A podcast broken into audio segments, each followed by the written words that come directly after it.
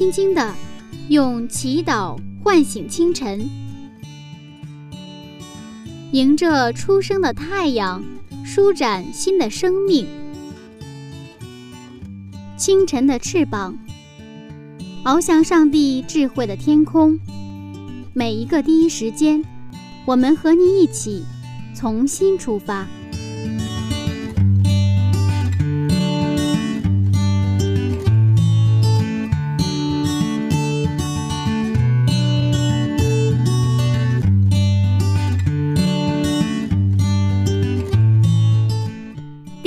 间与上帝相遇，精彩人生从上帝开始。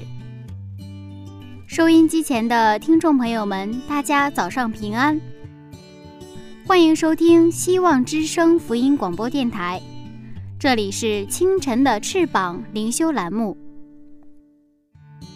今天呢，柚子还是和大家一起分享晨读《创世纪一百讲》系列讲座。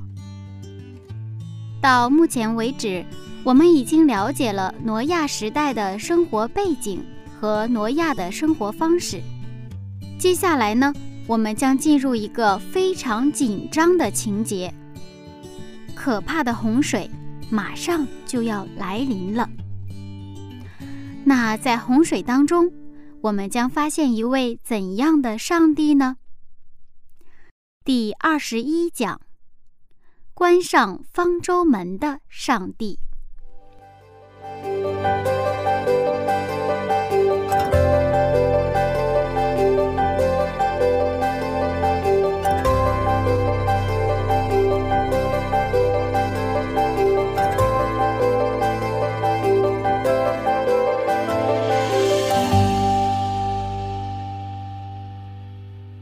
今天将进入一个非常令人激动的场景，就是挪亚终于要出方舟了。怎样的情形呢？你挪亚洪水来了以后，那么整个一切都烟消云散。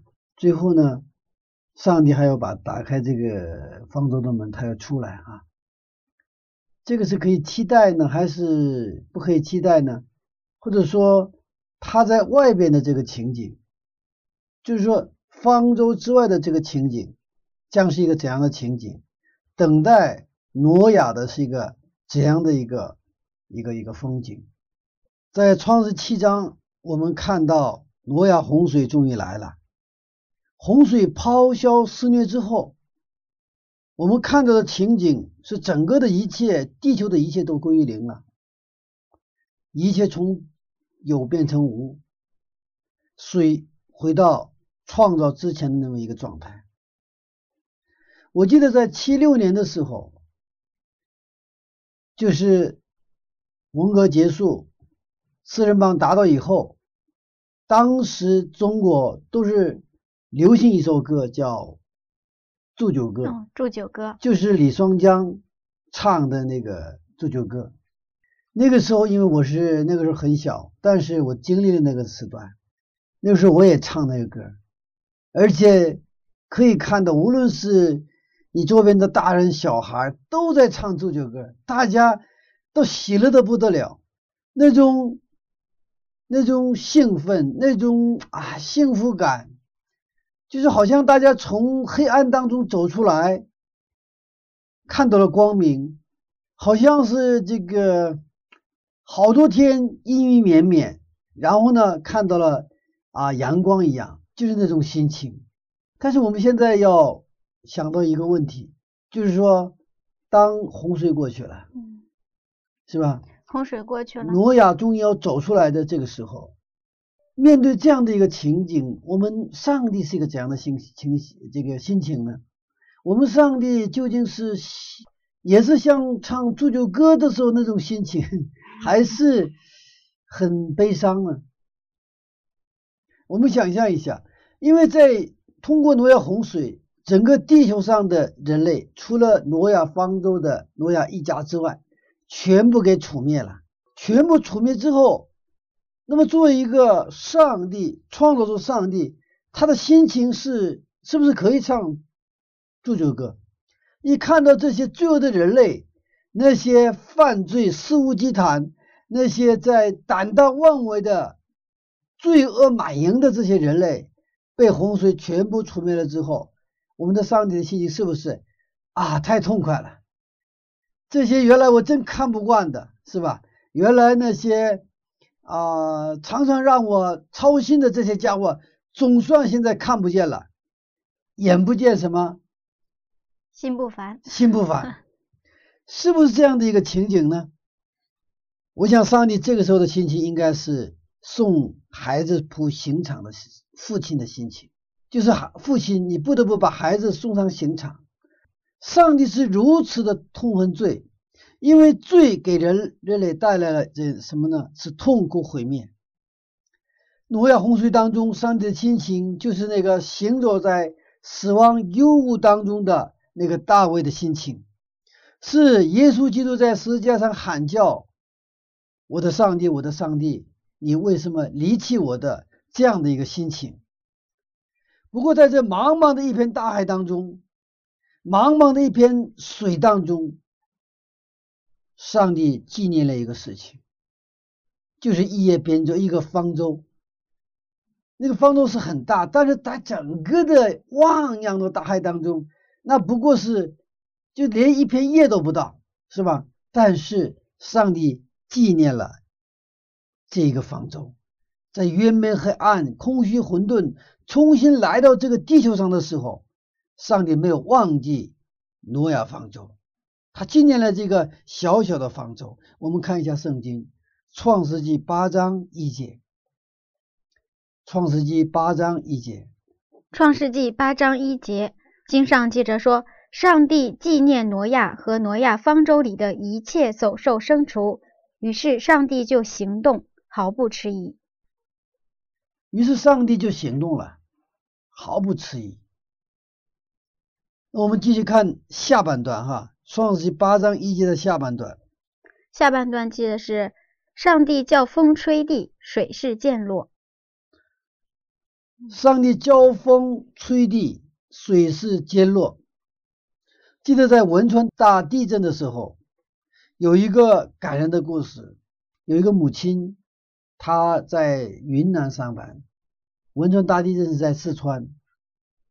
那么，当他听到这个消息之后，他就马上租一个车，从云南直奔四川，直奔到他儿子所上班的那个大楼。当时那一个栋楼啊，全部倒塌了，是一片瓦砾。他去那里之后也没停下来，直接就那儿在扒砖。他靠着直觉，他去寻找他这个埋在汶川大地震这个这个废墟当中的儿子。终于，他把这个儿子给找出来了。当时这个戏就是那个电视镜头啊，就对着这个这个这个母亲呐。母亲就在那儿扒拉着那个这个瓦砾，那个搬砖呐，这个搬钢筋呐，然后呢，终于找到这个奇迹般的找到一个儿子的时候，我想这个妈妈不知道有多么的喜乐哈。那么这个这个时候，我们上帝的心情啊，是什么心情啊？就像那个汶川的母亲在扒那个砖。这个搬砖去瓦一样，交风吹地，水势渐落。他有他的子女赶紧从方桌里面出来。虽然他看到的这个人类被洪水除灭掉，但是在这种很悲凉的心情当中，在很痛苦的心情当中，但是他还有一丝安慰。那个安慰就是那一个小小的方舟。然后他赶紧这个水什么呀？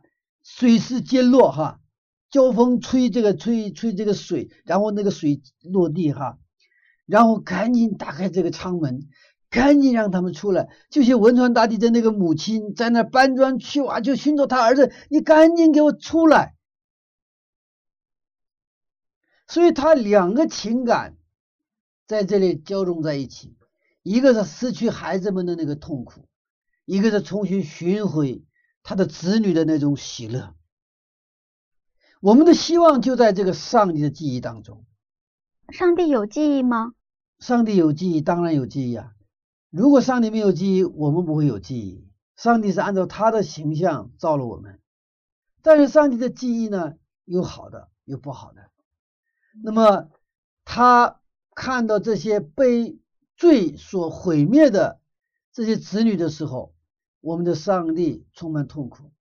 但是呢，他上帝看到完全听从他的话，能够进到方舟，能够躲过这一劫的方舟里的挪亚一家的时候。我们的上帝，他的记，因为他记住了这个方舟嘛，是吧？他是一个什么样非常一个美好的回忆。我们今天也是生活在无数的记忆当中，嗯，上帝也有记忆，他知道我们的想法，我们的喜怒哀乐，他纪念我们，他的纪念就是我们的希望，也是我们的责任。那么对上帝来说，什么是好的记忆呢？他有好的记忆和不好的记忆，对吧？那么好的记忆就是跟我们一起，一起，一起。我特别愿意讲我小时候的故事，特别是跟我父亲一起一起的故事，还有我哥的我的个这个朋友们一起一起上山啊打鸟。上河里边打鱼哈，但是 捉鱼哈，但是更多的是跟我父亲一起的这个这个记忆，是一个美好的记忆。那么现在我自己有儿子了，那么我经历了很多的事情之后，我现在回忆过来哈，我跟我儿子一起的那些情景，才是让我感到活得像一个人一样，让我感到很温馨，让我很感动。而真正当时可能很兴奋。啊，很有成就感的事情，不见得后来留下太多的记忆，但是跟儿子在一起一起的，这个是给我留下很好的记忆。我想我们的上帝也是一样，他愿意去纪念那些跟他一起一起的这种记忆。我们在诗篇一百三十三篇当当中所看到的一样，兄弟和睦同居是何等的善，何等的美，那是在上帝。记忆当中应该是最美好的记忆，所以上帝在那儿命定了福气就是永生，阿门，是吧？是一个美好的记忆。所以，我们作为基督徒，我们作为上帝的儿女，我们其实基督徒的生活应该在去想思量，我们的在上帝的记忆当中，我们都让他记忆了什么？是让他痛苦的记忆，还是让他？幸福的记忆，但愿我们都有更多的跟上帝一起的这样的记忆。挪亚，呃，以诺跟上帝同行三百年，那是随时随刻、每时每刻都是跟上帝一起的一个记忆。同行嘛，啊，即便我们现在的信仰还没成长到我们跟上帝同行，但是我们有很多的很多的。一起的这种记忆，而且我们随着时间的流逝，我们就增加跟上帝一起的时间，这就是我们也是我们的信仰成长的过程，也是上帝他不断的不断的纪念我们的过程。所以我们在看到圣经讲，上帝纪念挪亚和挪亚方舟里的一切走手牲畜，上帝纪念了。我想象耶稣复临的时候将会是一个怎样的情景？你想象过吗？耶稣复临的时候他会怎么来呢？圣经上说他是驾着云彩来啊，驾着云彩来。我们想象一个情景啊，设想一个啊，父亲坐火车回到北京了，回来了，我的父亲回来了。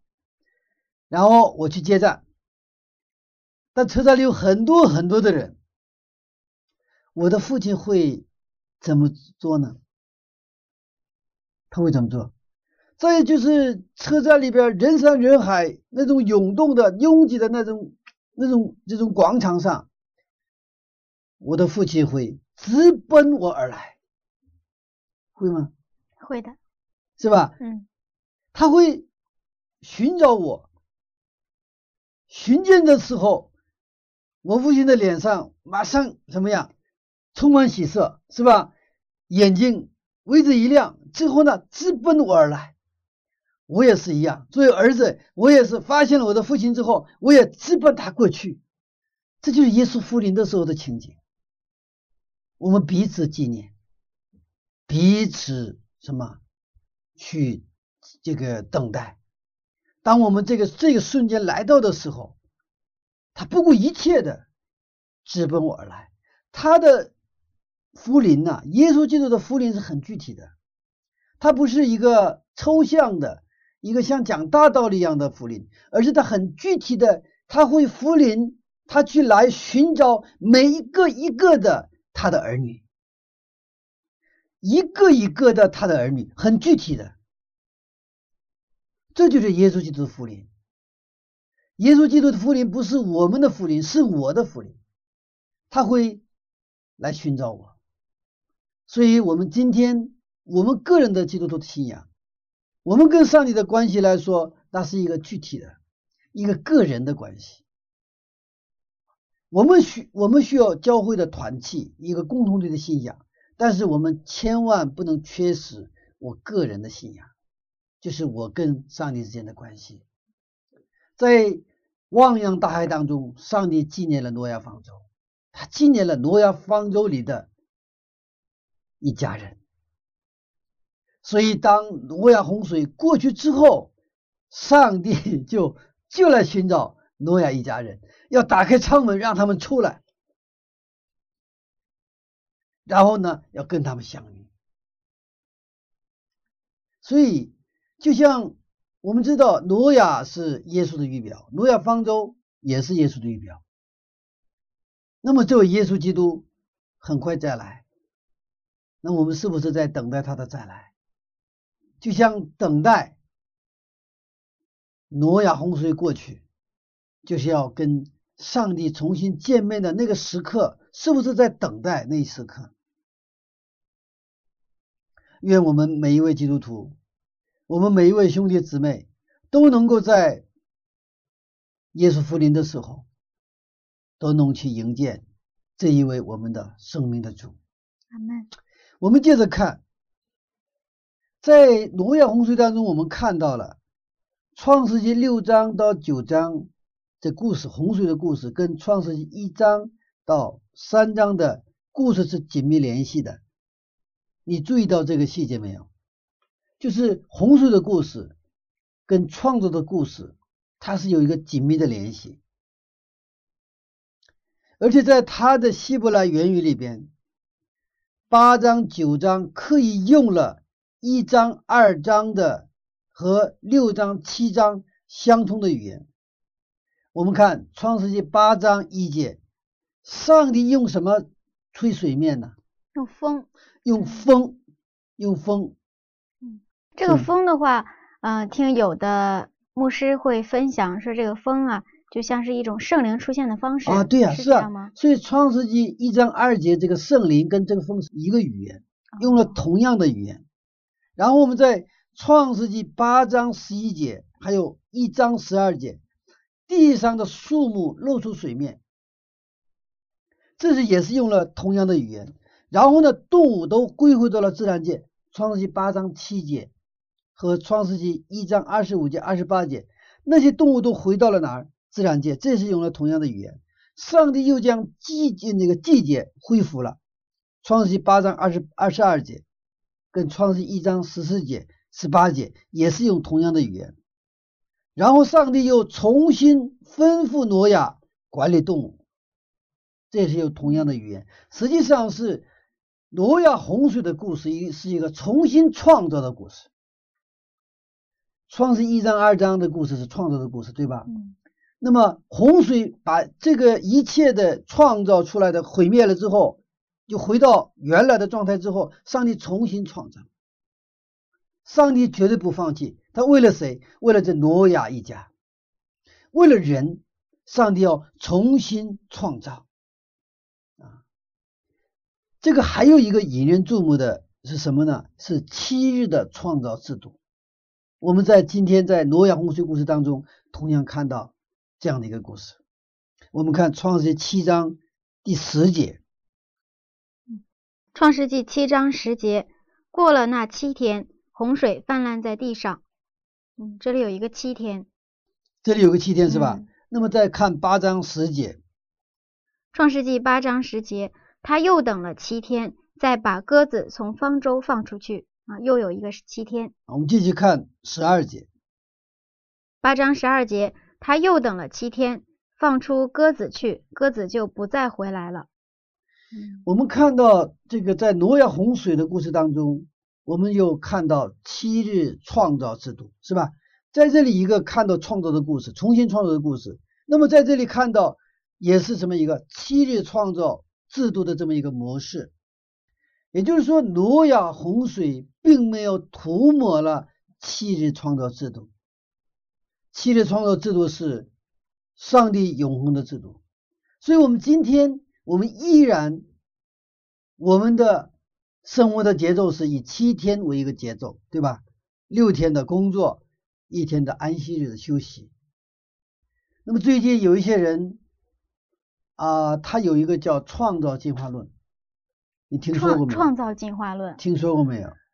嗯，没有听说过。啊，那么这些啊，这个啊研究呢，是它是把现在我们的一些科学研究，说是这个这个不是宇宙爆炸论嘛？嗯然后呢，这个它是有分几个阶段，一个阶段是可能很长很长的时间，它把这个整个七天的创造分成不是一天，不是现在这个一天意义上的一天是，一天是相当长的时间，是分成七个阶段的创造。啊，然后呢，用这样的解释使圣经符合于现在的科学的发现，或者说现在的一些学说。那这个对不对呢？我们今天从挪亚洪水的故事当中看到，挪亚洪水并没有取消了七日创造制度。如果七日创造制度这个就给给这个改变了的话，变成了一个创造进化论的话，那我们这个安息日就没有意义了。那么如果安息日没有意义的话，等于否定了上帝的创造。如果你否定了创造，那等于否定了创造主上帝，就是我们会得出一个很可笑的一个呃自自相矛盾的这样的一个一个学说。那么现在有个别人，而且是个别的真的很好像很有学识的人，开始主张这样的一个一个理论。嗯，但是我们的信仰的基础是在哪里？就是圣经。我们是相信圣经来自于上帝的话。圣经是我们最终的标准。我们的信仰不是根据在那些科学家的发现，那是一个学说。很多科学家的一些学说，最后呢，还是都证明是错误的，不符合圣经的。圣经虽然不是一个科学的书，但是圣经它却是最好的标准，因为这是上帝的启示，是上帝的话语。所以我们看到七日创造制度啊，嗯，是一个非常啊，真的是一个很好的一个啊，一个一个一个制度哈。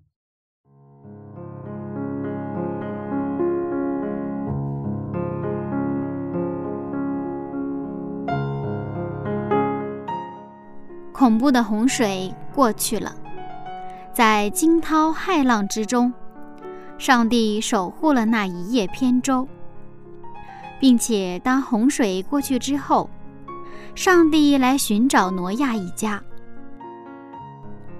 当耶稣复临的时候，他来寻找每一个人，他来寻找我，也来寻找你。哇！多么美好的景象呀！真的希望那一天快一点到来。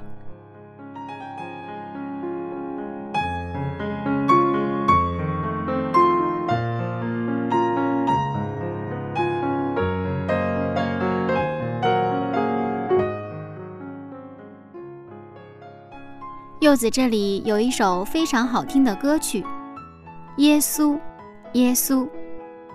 邀请每一位听众朋友一起来听。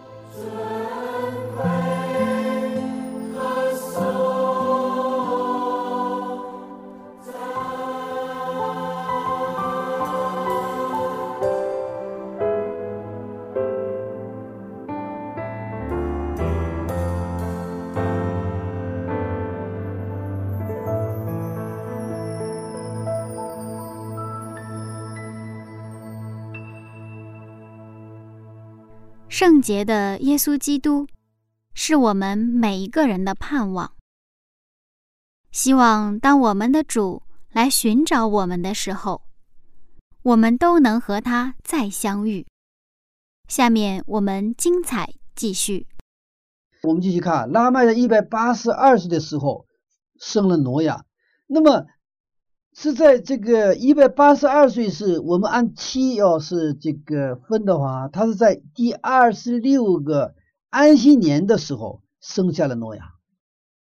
嗯，呃，为什么讲这个？因为七的创造制度啊，是其实很重要一个安息日的概念，对吧？那么第二十六个安息年，他生下了挪亚，并给他起名为挪亚。我们看创世纪五章二十九节，创世纪五章二十九节。给他起名叫挪亚，说这个儿子必为我们的操作和手中的劳苦安慰我们。这操作劳苦是因为耶和华咒诅地，是安慰的意思。安慰这个挪亚的名字，安慰安息的意思，在希伯来语里边，挪亚是就是有安息，我们才得到安慰哈。所以说拉麦呢，在第二十六个安息年生下挪亚，给他起名为挪亚，是吧？然后这个意思就是安慰安息的意思，什么意思？就是拉麦把自己的创造信仰植入了挪亚的名字里边，把他自己的创造信仰植入了挪亚的名名字上，让他给人们带来一个安息。他作为一个安息信仰的。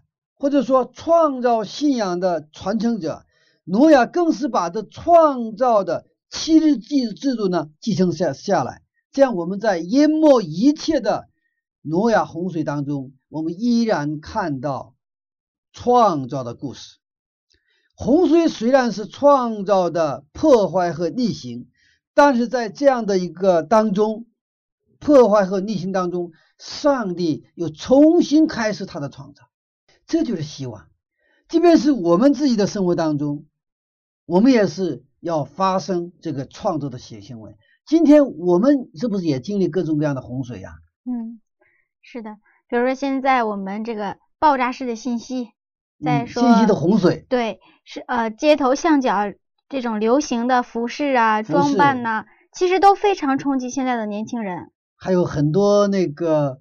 呃，街头巷尾的广告啊，对，还有一些娱乐活动呀。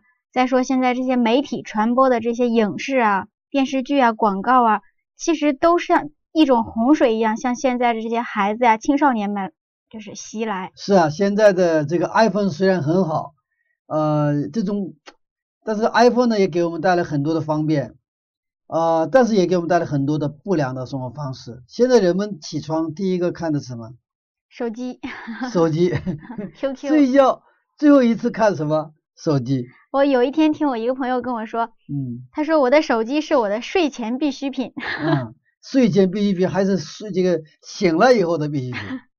所以这种很多不良方式，现在包括快餐，包括很多那种呃很便捷，是吧？很方便，但是这个又给我们带来破坏了我们其实原有的一些生活秩序，实际上创造秩序，包括添加剂很多很多，就是不良生活方式也像洪水一样涌来，还有世俗化，也像洪水一样的世俗化涌向我们的教会。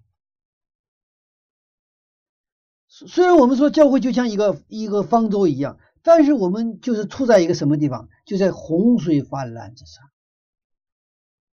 那么在这样的洪水当中，各种各样的扑面而来的时尚的那些经济的信息的，包括世俗化的各种各样的洪水当中，我们简直有点透不过气来哈！睡完睡完觉一看，满地都是信息，我们如何存留下来？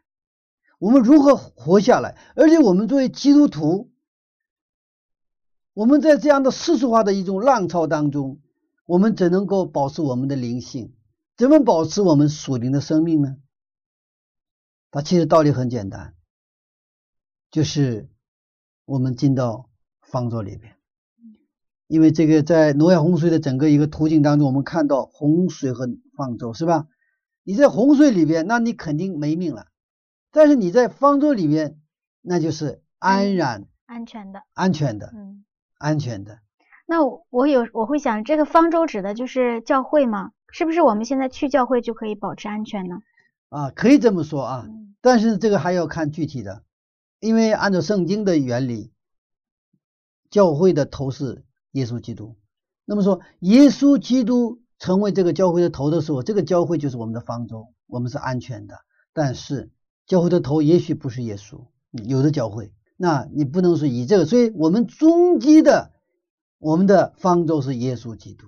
我们在耶稣基督里的时候，我们才是安全的，而且我们在耶稣基督里的时候，我们才会去爱我们的教会，才会去维护我们的教会。即便教会可能会有问题，但是我们不会离开教会，而且我们去呃用我们的祷告，用我们的这种努力，使我们的教会能够重新恢复到跟耶稣相连接的这样的一个地方，让耶稣成为我们教会的真正的领袖。阿门。啊，所以这个道理是很简单，是吧？就在耶稣基督里。我们看看这个圣经七章哈，创世七章当中的啊有一段记录哈，就除灭的记录哈。创世纪七章，凡地上各类的活物，连人带牲畜、昆虫以及空中的飞鸟，都从地上除灭了，只留下挪亚和那些与他同在方舟里的。好嗯，这里注意一个细节，就是留下，留下，留下的在原来的希伯来语就是余下，渔民。也就是说，这里第一次圣经出现渔民的概念，渔民教会，我们就不讲了渔民教会吗？第一次出现渔民的概念，就是说挪亚一家是渔民嗯啊，这个就我们就比较清楚这个渔民的概念。什么样的人是渔民呢？就是完全听从上帝的话，盖方舟、进方舟的这些人，他们是渔民。虽然也献祭，也这个喊耶和华的名字，好像也去教会，好像还有信仰，但是真正洪水来的时候，他们没有进，拒绝进方舟。他们在外边的这些人不是渔民，不是。所以说刚才在前面提到的问题，去教会一定安全嘛，是吧？去教会不一定安全，这个层面上，我们去教会还得最终要进到耶稣基督里面。所以真正的渔民教会是就是在启示录十四章所讲的，就是羔羊往哪里去，就是跟随他的，无论去哪里，你不问他去为什么去，他不问他，只要羔羊去，我们就百分之百的去跟随他，这就是渔民教会。所以，所以上帝在幕后的时候，他通过耶稣基督，他重新创造。那么，创造不仅仅是一个未来这个过去的事情。它也是现在的事情，所以，我们今天你我的是你我要做的是，必须进入到耶稣基督里面，重新被他创造。我们也就是说，进到他的方舟里面，让他重新开始他的创造。所以说，挪亚洪水的故事，一方面它是一个创造的破坏和逆行的故事，同时它又是一个新的创造的故事。一方面，它就是越美黑暗。什么？这个空虚混沌越变黑暗了，但是呢，它又重新开始他的创造。所以在我们的生活当中，我们也是在面临这种空虚混沌越越变黑暗的时候，我们要相信我们上帝的创造，而且我们立志要进到上帝的创造里边。怎么进到上帝创造里边？就是进到耶稣基督里边，就是去顺服他的话语，听从他的话语。阿门。所以在耶稣基督里，圣经也讲到，都是新造的人。阿门。看呐，一切都过去了，你是一个新造的人。阿门。所以我们的创造信仰真的很重要啊！我们在呃三天的信息警告当中的这个，其实核心焦点一个就是什么？就是你敬拜创造主上帝。所以我们基督基督教就是一个什么样的宗教？就是我们是一个创造的信仰，创造的信仰。所以只要有创造，就有希望。即便是一片废墟当中，有希有有这个希望。即便是挪亚洪水之后，满目疮痍嘛，对吧？嗯，全部有有废了。但是呢，在这个当中，还是有希望。为什么？因为我们的上帝是创造主上帝。阿门。那么洪水终于过去了，嗯，上帝打开了方舟的方舟的门，门，该出来了。嗯我们其实不是身临其境的话，我们觉得挺好。但是我们真的是进入到当时的情景当中，四十天在方舟里边，那么真的是现在等待水退下去，我们从从里边出来，愿不愿意出来？其实我我挺佩服这个挪亚这一家人的，为什么？因为他们四十天已经是呃很适应了方舟内的生活，嗯我想他们肯定特别期望出去，嗯。但是真的洪水退去了，他们肯定不敢出去，因为我们想象一下，外边是一片狼藉啊，嗯，未来是什么都不知道，嗯。连一个安全的家都没有，连嗯。落脚的地方都没有，嗯。所以挪亚他能出去，我真的是很佩服他嗯。这种勇气。是的，这是勇气。呃，这个勇气的里边需要信心。其实我们想象一下当时的情景，他呃出来的时候愿不愿意出来？第一，外边的环境完全改变了，原来那个美丽的山川不复存在了，没有了，那种和平的环境不再有了，那就是好像是被核弹炸的那个，完全是一个废墟，是吧？完全改变了，没有生物，没有活物，全部除灭了。这个反差太大了，太恐怖了。太恐怖了，是吧？我们想象一下，如果你的家被火烧了，你想不想回去看看？不想再面对了，是吗？不想再面对了，太心酸。那太心酸了。第二个，他原来他那个诺亚有没有亲戚啊？嗯除了那一家八口之外，有没有亲戚啊？有没有朋友啊？有朋友有亲戚，还有跟他一起在那儿造方舟的人，他们现在都死去了，愿不愿意面对他们的这个尸体？因为出去以后有很多的记忆，现在去挤挤压他们。我认识的一位牧师，他的儿子在一次交通事故当中死了。他在一条街道上交通事故死了。从此以后，他牧师说呀，他跟我说，就那条道，我再也不去了。我开车到那个道附近，我赶紧就拐拐弯，到走别的道，绕行绝对不会去找那个道。为什么？那里有痛苦的记忆在里面。他的儿子死在那个道上。现在挪亚一家要出来，他外面的世界是什么世界啊？他的邻居、他的熟人、朋友、亲戚，包括一起建这个方舟的人都死去了。不仅是满目疮痍，而且那种痛苦的记忆在那里，所以他不愿意出来。而且还有第三点，万一再来洪水怎么办？是吧？不敢保证啊。对啊，因为洪水刚刚去摧毁了嘛。假如洪水再出来怎么办？所以说，挪亚出方舟好像是憋了四十天，他愿意出来，但是真正他当时的情景是不愿意出来，不敢出来。但是上帝怎么对他们说？我们看上帝怎么说。上帝对挪亚说：“你和你的妻子、儿子、儿妇都可以出方舟。好，在原文当中哈，这个可以是没有，我不知道当时怎么翻，为什么这么翻译的哈，都可以出方舟，不是跟他商量的，不是说他翻译的时候可能理解是啊、这些啊、一家人是吧？嗯，呃，一直想出来，所以你可以出来。哎现在外边没有水，安全，你可以出来。这个是翻译者的可能应该有一些误解，他原文当中没有“可以”这个词儿，这是在命令，命令他们你们出方舟吧。为什么需要命令？因为不敢出来，不愿意出来，嗯，不是可不可以出来的问题自己非常犹豫。啊，非常犹豫，是是这样一个题，所以上帝命令他们。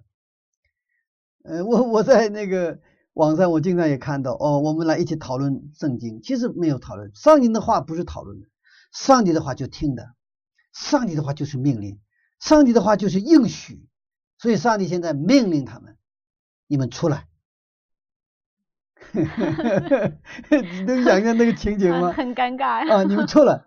那么上帝的命令又是应许，虽然外边外边有不愿意你们面对的很多的情况，但是我保证让你们重建家园，让你们重新开始。我愿意跟你们一起重新开始，重新创造。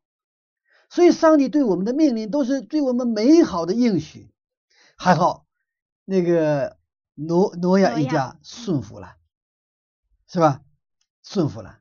他需要信心，所以在希伯来书一章七节，他谈到挪亚因着信，挪亚应着信。我们再看看创世纪八章十八节十九节，看这个结果。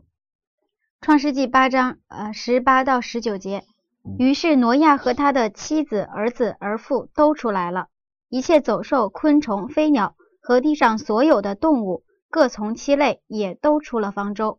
人出来了。那些动物也都出来了，他们因着信顺服了上帝的邀请和上帝的命令，出来了。所以在某种层面上说，挪亚一家人进方舟，他需要信心；出方舟也需要信心，更需要信心。他们的行动原理只有一个，就是听从上帝的话。上帝怎么说，怎么做。上帝说进，我就进；上帝说出，我就出。我们就马上想想到了那个跟着羔羊的十四万四千人。所以这个挪亚一家是渔民留下的渔民啊，渔民啊。上帝实际上现在呢，也是要我们一起重新复原被毁坏的世界。当我们被耶稣基督饶恕之后。我们过去的很多的伤痛，我们还有。我们曾去伤害人，也被人伤害。就像你开头所讲的那样，那个姊妹，她不愿意留下自己的真名字，他看到自己的名字就马上勾起很多痛苦的回忆，是吧？对。就好像你出来，你出不来你的过去，你出不来你过去的那种伤痛当中。所以，推对于重新开始，我们常常犹豫不决，不敢往前走。这个时候需要信心。所以说，信上帝是一个福音，是好消息。特别是我们的过去有不堪回首的过去的人，更是这样。上帝命令你说：“你出来，你出来，我要跟你一起重新开始。”我给你保障，我是创造主上帝，我可以跟你一起重新开始，我可以重新创造你的新的生活。你在我里边，你的过去都过去了，你是新造的人。阿门。所以，上帝的信息，它不仅是挪亚洪水的时候，那是个好消息，今天依然对我们是一个好消息。不过，我们为什么有纠结，有有这个，有有这个这种困惑？因为上帝命令我们，撒旦也在旁边不断的攻击我们，起诉我们。你看你，你忘了你过去吗？你不知道你过去的样子吗？你看你过去你伤了别人，你现在还恬不知耻在这生活。过去别人伤了你都忘掉了吗？撒旦是不断的来要打击你、摧毁你、要淹没你、要除灭你。撒旦今天依然。像好几的狮子一样，到处寻找可吞吃的。我们每一天都落在一样的善恶之争的战场上。上帝命令我们：你出来吧，出埃及吧，走出你过去的痛苦吧，走出你过去的不好的记忆吧。上帝命令我们说：你走出过去的不良的生活习惯吧。但是撒旦也不断的去攻击我们。你看你这个，你这个样子，是吧？我们每天都是在面对这两个信息对我们的这，所以我们就要需要什么？需要选择。上帝已经给了我们一个自由意志，上帝愿意我们我用我们的自由意志来每一天做一个生命的选择。这是我们对自己负责，也是我们对创造主上帝负责的一个信仰的神是就信仰的行为。所以说，我们每一天早上，我们把自己完全的献上，意味着上帝啊。我今天我愿意选择你的话，我今天愿意听从你的命令。我今天无论是环境怎么样，无论遇到什么样的事情，无论是我充满挫折、失意，但是主，我愿意听从你的话，我愿意接受你对我的邀请。所以，挪亚一家的出方舟的故事，实际上也是后来以色列百姓出埃及的故事，也是今天我们走出我们过去不幸的、我们悲伤的。我们挫折的、失败的，我们自己的一个一个出埃及记，也是上帝的一个新的创世纪，在我们身上。愿我们每一位兄弟姊妹，今天你一样的听从上帝的命令，走出你过去的罪，离罪成圣，走出你过去的痛苦，走向光明和幸福。阿门。愿上帝真正的祝福每一个。我们的兄弟姊妹，阿门。在我们的教会当中有这样的一种情况，就是很多弟兄姐妹啊，慕道友，他们想受洗，嗯，但是又不敢受洗，因为怕受洗之后自己再犯罪，嗯，他们没有办法去面对这个，嗯，所以也有很多受洗之后的，然后就慢慢的流失掉了。是啊，这个就是每一天面对的一个选择的问题啊，也就是说，我受洗之后还会不会跌倒？那个交给上帝。嗯，今天我愿意受洗，我就选择受洗。我们每一天的选择决定我们的未来，所以说我们今天的选择特别重要，不是明天的选择，是今天的此刻的选择。阿门。谢谢牧师的分享。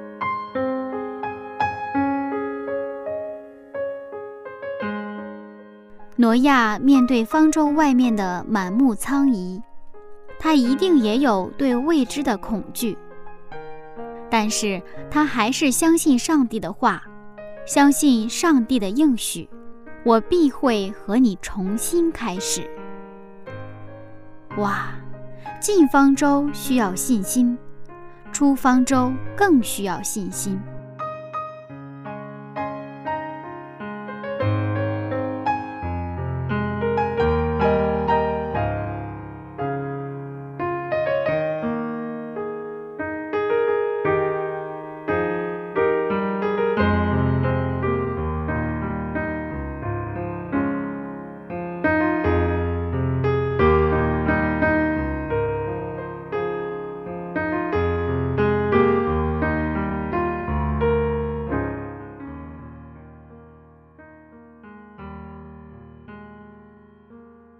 亲爱的听众朋友，您是否也有不愿提起的过去呢？是否经常想起过往的伤痛而走不出来呢？请给上帝一个机会，让他来和你重新开始。下面，我们一起来祷告。亲爱的上帝，感谢您在我们每一次痛苦时都守护着我们，陪伴着我们。我常常停留在过去，无法走出；我常常无法饶恕我自己，无法开始新的生活。主啊，我需要您，需要您给我勇气。需要您帮助我，相信您的应许。主啊，我需要您，我需要您为我打开全新的未来，使我不再捆绑在过去的痛苦当中。奉耶稣得胜的名求，阿门。